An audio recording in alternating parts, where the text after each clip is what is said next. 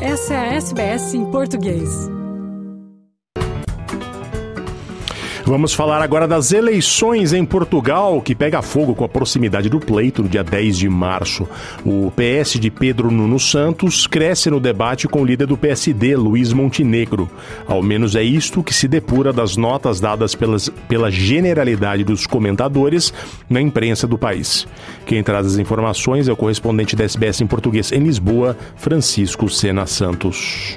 É Fernando e ouvintes da SBS. Num debate classificado como decisivo, o eventual futuro Primeiro-Ministro de Portugal enfrentou nesta segunda-feira o eventual futuro líder da oposição. Frente a frente, o socialista Pedro Nuno Santos e uh, o social-democrata Luís Montenegro. Pedro Nuno Santos uh, lidera as esquerdas, Luís Montenegro as direitas. Nesse grande debate entre os líderes do PS e do PSD, o socialista Pedro Nuno Santos está a ser declarado ganhador com grande vantagem nas notas dadas pela generalidade dos comentadores nos jornais, rádios e televisões. O novo líder socialista, Pedro Nuno Santos, é o sucessor de António Costa, entrou no debate com o conforto dos dados de uma pesquisa de opinião que nesse mesmo dia o colocava na liderança das intenções de voto com 33%, quase mais 6 pontos percentuais do que o rival à direita, Luís Montenegro. Para os eleitores indecisos, o debate terá sido esclarecedor. Pedro Nuno Santos e Luís Montenegro revelaram estilos diferentes e puderam mostrar que os seus programas, mesmo tocando-se em muitas das questões essenciais, são diferentes e obedecem a prioridades diferentes. Mais social, o de Pedro Nuno Santos, mais voltado para o desenvolvimento das empresas, o de Montenegro. Pedro Nuno Santos está a ser reconhecido eficaz a demolir neste debate o programa económico do PSD, exatamente pela mesma razão. A economia e as finanças públicas são neste momento o as de trunfo dos uh, socialistas. Pedro Nuno Santos pôde dizer que uh, Portugal, sob governação socialista, é o país europeu que mais cresceu no último trimestre do ano passado.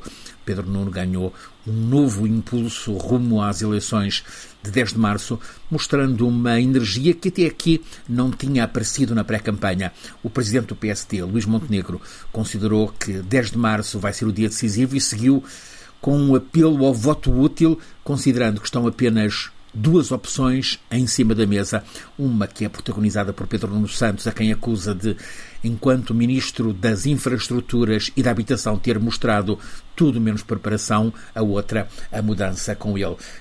A contrariar Montenegro estão as intenções de voto robustas no partido Chega, na direita da direita, uh, Chega com quem nenhum outro partido quer uh, coligar-se e uh, o Chega a retirar votos à direita, encabeçada por Montenegro. Nas tertúlias, nas rádios e televisões, sobressai que este debate foi, sobretudo, um importante momento de reforço para ambos os dois principais candidatos, Pedro Nuno Santos e Luís Montenegro.